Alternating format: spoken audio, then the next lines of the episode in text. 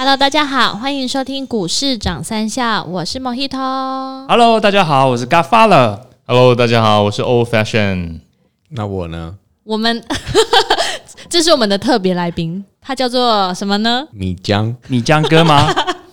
大家米浆哥为什么会取名叫米浆？是因为你对很爱喝米浆吗？因为我其实对车子有一个特别的喜好，感觉有很多车，呀但是先讲到车之前，你知道我先考考各位，赚什么样的人的生意最好赚？女生百货公司、化妆品。呃，这也是其中之一。啊，男生就是车，呀。赚有赚有钱人的生意最好赚。那有钱人通常都会想要买什么？车手表车、手表啊、珠宝啊，对不对？对，而且通常买车啊，他们对有钱人对车的这个价格比较没有敏感度，便宜一个五万跟便宜一个十万，反正都是两三四五百万起跳了嘛，他哪有差？但是你知道吗？最近呢、因为我们现在在录的时候是九月的底了嘛，我发现天气已经渐渐转凉了、欸但是我发现有一个东西没有变，什么东西没有变？街上的名车没有变，你知道吗？我走在台北的街头，随随便便就可以看到双 B、Porsche、法拉利、宾利、whatever 一大堆的名车。这两件事情的关联性很低耶。我想说，你到底想要讲什么？讲是什么讲这么久，天讲这么久，讲出一个变天的车上的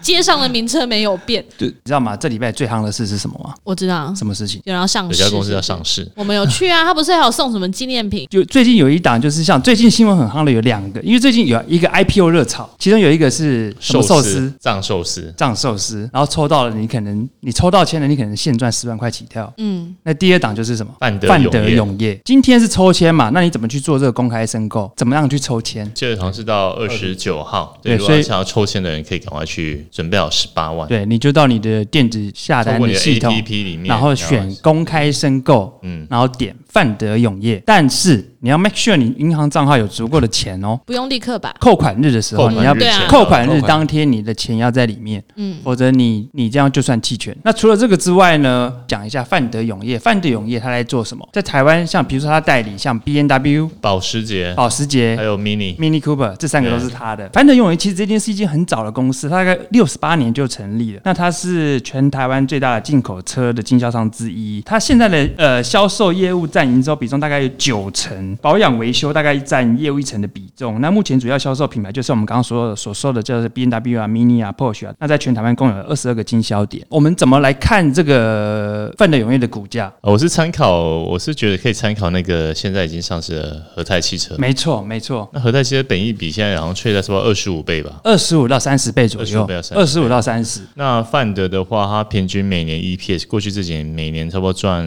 十块左右，那今年上半年赚六块，那如果它下半年的成长动能跟上半年差不多，今年是不是大概有12十二块块的左右的标准？那十二块，如果你去乘市场上给它的法人大概二十五到三十倍的话，三十倍你去算的话，大概就是三百六，三百六。但是如果以你跟它的成交价比，它是很大的空间，对所以它以现在的市价来讲，它现在还有一点点的空间在。对，今天说三三二嘛，332所以抽签抽到一百八的话，那如果上市那一天三百六的话，那就是净赚十八万。对，那你就是三三二竞标到的话，那你就赚三万。那这边再补充一个，就是说挂牌的首五天呢是没有涨跌幅限制的，所以有可能你抽到，然后你第一天开很高，第二天开很高，但是第三天有可能就跌下来，但是它是没有十趴涨跌幅限制的，所以这边各位听众你要稍微留意一下，如果你是新股挂牌 IPO 的话，它首五日是没有涨跌幅限制，但是可以买卖吗？可以。就是你有抽到，你抽中当天就可以上市当天第一就可以卖那首五天可能波动会比较大一点。嗯，只有大股东他们有那个闭锁期，所以不能一上市就赶快卖股票。对，大股东大概有半年到一年的闭锁期，所以他们不可以在这个期间卖掉。有些人他抽中了，但是他觉得他有赚头了，他第一天他就想要卖掉，所以第一天的这个就是波动会比较大一点。我们的特别来宾米江哥，你可以稍微跟我们讲一下？那你可以不跟我们讲一下为什么会对 B N W 这么着迷？你觉得 B N W 迷人之处在哪里？我第一台车就是 B N W。那你开了之后，你就觉得你爱上它了。当然还没有那么快，因为因为你没有试过其他的车所以你没有办法去比较说，哎，到底它到底好还是不好。但是这几个豪华品牌是它有一定它的它的标准在，所以你开起来当然是你会很有自信。那包含一些长辈都会说这些进口车就比较安全嘛，所以，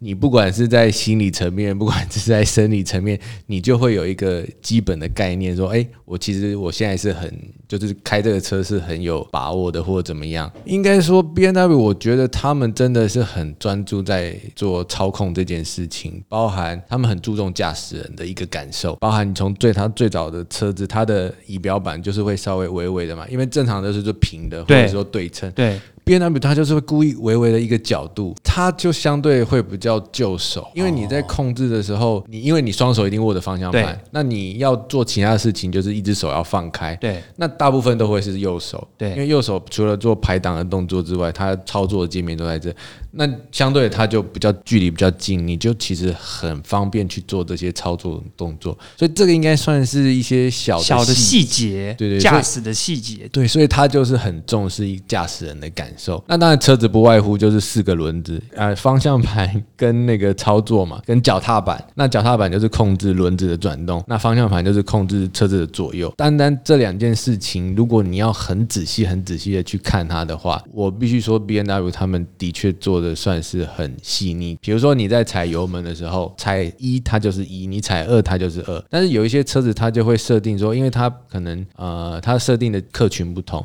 所以它有时候你踩一，它可能给你零点五；你踩二，它可能再给你更多一点。可是有可能你踩到三，它突然给你五，嗯，也是会有这种状况出现。或者说有一些国产车，它可能想要让你呃车子驾驭比较轻松一点，你可能踩一，它可能给你二，嗯，然后你踩二，它可能哎又稍微缩一点点，所以这种感受上。操控感，对，所以操控感让油门油门给你的回馈，他们说的所谓的这个线性的这件事情，就是让你在控制的时候，你可以很清楚的知道你到底要做什么事情。那我另外讲的操就是方向盘，他们也很在注重底盘的部分。就底盘就是当你转弯转右的时候，左转左转右的时候，你下面的那些机，我们讲说这些机构的这些组合，他们也是很在乎，就是说一样，就是刚刚我提到，它你转一点点，它就是轮子就是动一点点，所以在这些细腻的堆叠之下，就会让我觉得，哎，其实他们在这方面其实做了很多的功课，所以会让我一直没有办法忘却，就是说没有办法离开 B N W，就是这样子。哇塞！今天我们这一集感觉业余庞德来上我们节目，哎，没有没有，没有就是纯粹兴趣而已，兴趣。虽然你你没有开过宾士，但是为什么宾士跟 B N W 比起来，你会觉得你爱 B N W 多一点？我必须说，宾士其实在某一个程度，他们也是进步的很快。对但是在早期，如果以外观的造型来讲，的确还我还是比较喜欢 B N W 的造型、啊，包含它的整个车体的线条，包含它的整个 logo，譬如是它那两个鼻孔啊，或者是其他等等的、呃、一些因素加起来，所以还是会选择 B N W。但是我还是不得不佩服宾士，其实他们在这几年其实一直在往很多的方面发展，包含呃，我刚刚讲除了外观以外，包含里面的一些驾驶感受，他们其实也是一直在进步当中。接下来我要问的这个题目，可能跟我们今天谈的这个主题有点相关。你不仅只有一台 B N W 嘛，那你买了之后，你有没有曾经哪个零件坏掉了，然后或是哪里去碰到了，然后你要进原厂去保养维修？太多了，因为 B N W 其实它有它的优点，但是它也有它的缺点，就是它很多这方面的小问题啦。因为他们在设计上面，其实有时候 B N W 也很喜欢做一些新的尝试，嗯，所以在他试的过程中，诶，他可能就是他没有想到会遇到这样的问题，比如说前一世代他们很多那些环保的材质，那当初就是为了讲求环保，可是你知道，这环保就是相对它就比较没那么耐用这么久。对，然然后因为引擎的东西，它就是一直在处于高温的状态。那橡胶的东西，它就是高温跟冷却下来，这个一直反复的交替的时候，它就很容易导导致那个呃橡胶的硬化。橡胶一旦硬化之后，它的所谓的我们说它阻隔的功能就慢慢丧失，那它就是产生我们常常听到漏油漏油的问题，所以它就是一直一直这些问题就是会一直反复的出现。那我想要请问米江哥，你每一次如果你车子一有问题，你开进保养厂，你都要花多少钱？你是不是你是不是觉得价格都是随他报、啊？你也不晓得这个零件的价格是多少钱啊？你就认这个 B N W 的的代理商 认人范德永业、范德或永业，whatever，anyway，范德 永业是让他让他让他自己让他让他尽情的收你钱，因为我有一个经验啊，我之前开一台车子，我进去维修，他拿了一个单子出来，哎先生你这个这个这个这个这个啊加起来大概七万多块报。价单嘛啊，，你也你也没办法八个，你也不晓得这个价格市场上价格是多少啊？任他宰割。呀，任他宰割哎、所以其实我还是会建议听众朋友，他们你们还是要对车子要有一些基本的了解啦，特别是更久年份的车子，它其实更容易有这些状况出现。但是我必须说，它必须根据每个人能承受的程度去做分别，就是说，有时候可能有一些小问题，你可能可以忽略，或者是说你可能可以没有那么在乎，它它其实不见得会影响到你驾驶上面的安全，或者说它车子还是可以动啊，只是说你到底能不能忍受这件事情一直困扰着你。但是一定有一些人是有一些怎么讲完美主义者，他就必须得这样做，那我就会建议，那你就回原厂吧，你就被宰吧，因为你不回原厂，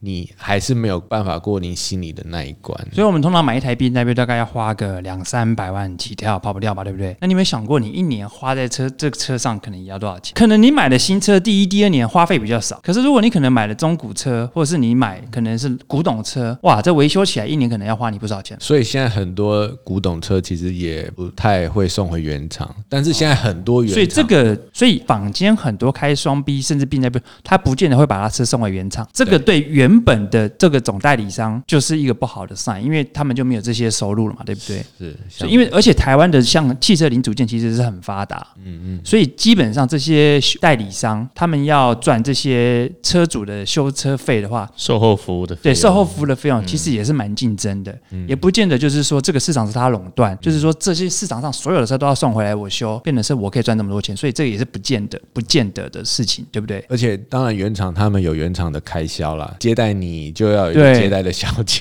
对，所以你可能进去那个那个修那个那个维修保养中心里面，你喝的咖啡跟吃的蛋糕可能是那个成本对，是特别高的，对不对都是在里头。对不对？所以这个也是让我们所有投资者去了解，就是说，我们知道范德永业现在很夯，但是可能各位听众你也要去了解背后，就是说，哎，他的本业是在做什么？那他在做虽然修车很赚钱，那是不是他的竞争者也很多？那讲到 B N W，那米江哥，你有没有幻曾经幻想过你会是庞德？因为我们都知道庞德都是开 B N W 嘛，对不对？哦哦，现在也有 Austin Martin 了。早期庞德，早期庞德有开 B N W 那个 Z 三，对不对还有 Z Z 八吧，那时候 Z 八 Z 八。？Z 八。现在涨翻天了。现在那米江跟，那你的庞德女郎在哪里？我已经结婚了，所以庞德女郎就是我老婆。老婆，对，老婆听到这一段应该很开心。但是她会觉得我爱车子比爱老婆多，所以他可能还是不会开心的太多。所以我觉得这个是蛮有趣的，就是说，哎，呃，我们都知道，就是说，哎，路上的双 B 名车满路跑，然后这个再加上哦，原来这个经销的原来是叫范德永业、B N W、Porsche 跟什么 Mini Cooper，而且他们就是在他们就是专门在赚有钱人的钱，那有钱人的钱就特别好赚，对。那所以他的范德永业的那个经营结构怎么样？获利结构怎么样？获利结构我们刚刚说嘛，它其实它其实获利是非常稳定的。像二零一九年，它的合并营收大概是三百三十七亿元，Y O Y 就是四点三八。这边跟各位听众稍微介绍一下，什么叫做 Y O Y？Y O Y 就是今年跟去年的成长率，叫做年成长率。那我考你们，什么是 M O M？Mother on mother, 忙了，month on month，就是月成长率。月成长好，Anyway，我们刚刚讲到说，去年合并营收是三百三十七亿，然后去年二零一九的税后净利是七点三亿。去年的 EPS 是十点二元，那这个是去年的数字。我们通常买股票是在看未来的状况。那我们比较近距离的，我们看一下今年上半年，二零二零年第一年，我们今年的上半年度，它的合并营收是一百八十三亿，年成长率有到十五点六趴哦，然后税后净利是四点三亿元，年成长率有四十八点七七趴，哇，这好惊人。然后今年上半年的是 EPS 是六点零四元，去年的上半年同期才四点零六元，而且今年上半年我们还有疫情的阶段哦，嗯。去年上半年，所以今年上半年的 EPS 是六点六点零四元，所以换算下来，今年其实我觉得要突破十元，其实不是一个大问题。那它今年是因为什么原因让它的 EPS 成长？其实车子呢，他们每每一个季，他们其实也有旺季跟淡季。对，那包含它每一个车款，它每每一个车款一定会在一个周期内会推出新的有时候推出新车款，对他来讲也是一个业绩拉起来的原因。对，所以今年呢，今年应该年初它的等于三系列，就是说呃相对的比较热门的车款，算是今年发表，所以今年的车是相对 B N W 没有卖的还蛮好的。就算上半年有疫情，也是还卖的不错。对，因为可能很多人都在等这台车子，它就是哦非买不可。有些车子是不是还不好等，对不对？哦，现在都很难等，而且加上疫为什么情的关系，哦，对，他要从欧洲那边进来，对，而且因为因为每个人还是当你买了这么贵的车子的时候，你就会希望它、呃、很多条件是符合你自己的喜好你可。能还要选配。对对对，所以选配完之后，它就很多东西就变成，你就不是买一台现场有的车子，你等于是买一台定算是半定制的车子，所以它必须得从德国这边，然后全部做好之后再运再运来，而且今年下半年它是不是好像？因为我们刚刚有说嘛，范德永业其中有一个是 Porsche，Porsche 是不是今年也有新车款出，打算要问世？对，其中一个是九幺幺嘛，对，年初的时候九幺幺也算是一个改款，等于是它最等于代号九九二的这个系列，就是他们今年的新推出的车子。那包含它有一些小改款，包含那个 Macan 马看也有改款，对，然后还有推出一个现在纯电动的一台车子。所以不仅 Tesla 做电动车，它现在也要做电动车。嗯，而且他们也还蛮往这方面，他们不像有一些车子，它先用什么油电混合，它一开始就直接做一个纯。电的，对，而且它的操控已经很好了，所以它只要有能够把电池跟马达这些东西能够配合的好的话，其实我觉得它某一些先天的条件会比其他的车子来的更好。而且真的喜欢车的传统品，他有那种传统品牌迷失的，搞不好传统大车厂出了电动车，搞不好他们就会被它再吸过去。其实我觉得这个对 Tesla 搞不好也是一个竞争的引诱。对啊，当初出来的时候一直拿它跟 Tesla 在做比较。那我想要问，所以范德永业它的营收主要是来自卖车，它这个九成是来自卖车卖车，那十其然后剩下的十成是来自于它的那个一成保养费保养维修一成。那它大概这近五年呢，都维持在每年三百亿以上的营收规模。它在市场上 B N W 大概市占有五十一点五趴，就是说你现在看到市场上的 B N W 不是全部都是范德永业卖的哦，因为还有包括一些呃其他的像什么水货啊、呃贸易商进来的啊，所以它在市场上的 B N W 它的市占是大概是五十一点五趴。那保时捷的市占就比较高，它有八十五趴，那 Mini Cooper 它有大概八成左右。那这些就是它的这个整个经营的结构。刚刚在谈的时候有讲到代理商跟经销商，这是什么样的差别？这是一个非常好的问题。谢谢。其实呢，这一次呢，范德永业呢，它挂牌的这个的主要的结构呢是经销跟维修业务，代理业务并没有在其中。那代理商呢，主要就是这个公司可以代理不同多个品牌，主要的 key point 就是它没有存货的压力，它是有点类似像卖断寄卖这样，它卖不完它可以退给原厂，这个叫代理商。那另外一个经销商就是他拥有当地市场的销售或服务的权利，一开始他就要跟原厂拿一个数量，那你卖不完的话，那是你家的事情，所以你就有这种存货的压力在。那一旦你有了存货，你就有如果新车又问世的话，那你可能就是会有价格的压力存在。但相对的，这样子经销商的成本就比较低吧？呃，也可以这样讲啦，因为经销商你可以就像刚才 Godfather 讲的，经销商你是谈一个一个数字谈下来，然后一然后那那如果达到那个数字的话，你可以跟原厂要要求的一些退佣啊，或者是一些对一些分论啊，嗯嗯所以他如果有确定他在这个市场上的销量会不错的话，就是呃走走经销的路线比较利润比较高。对对他对。但是有一个现象也是可以提出来，就是说，通常如果原厂觉得你卖的太好，在在某个国家某个市场卖的太好，他会收回收回给你的这个。代理权嘛，对，Porsche 就是一个例子。嗯 Porsche 在台湾卖的太好了，所以德国的 Porsche 要求收回，然后他再跟范德成立一个一个公司去做销售。哎，那米江哥你怎么看未来 B N W 的后市？我其实还是蛮看好 B N W 的呃跟保时捷，因为他们真的在操控上面做了很多的功课。我觉我如如果是真的你有比较过的话，我相信，当然你要撇出可能撇除一些价钱的考量或其他的一些点的因素，你还是会选这两个品牌。其实这个你们应该很清楚，很多电子产品其实都已经介入到车子里面了。所以当你如果要追求那种纯粹的操控的话，其实我觉得他们是一个很好的选项。但是也有可能慢慢的人根本不需要开车了嘛，因为有支架的系统，所以，这件事情就不再是这么重要了。但开车对你来说是一个乐趣吧？掌控着这个车子的时候，对，就说你还是作为就是车子，你是控制车子的，不是车子在控制你。控制你。这句话说得好。对，然后包含应该说我我也很，因为我很怕一种状况，就是说，假设今天某一些东西可能故障了，那它是完全会出乎我意料之外的状况发生，我没有办法预期，所以。当然，有时候你会，我会觉得越笨的方式，有搞不好就是最好的方法。对，嗯，只是说现在很多人说，哎，呃，比如说塞车啦，对它现在自动驾驶，你脚又不用一直踩，或者说道路偏移，你一偏一点点，它会帮你拉回来。可我今天就是很怕它，假如今天它拉过头怎么办？就不怕一万，就怕万一。所以这个科技的东西，我觉得还是很便利了，只是说、呃我们要怎么去慢慢慢慢慢慢习惯，或怎么把它调整到更好。所以我觉得 B N W 跟保时捷还是很有成长的空间，就是这些科技进步到一个阶段，或者说他们开始能够掌握各个课程的需求的时候，我觉得他们还是可以成长。不得不说啦，现在科车子虽然越越来越科技，但是也越来越安全。我觉得这也是一个非常重要的因素之一，就是你开车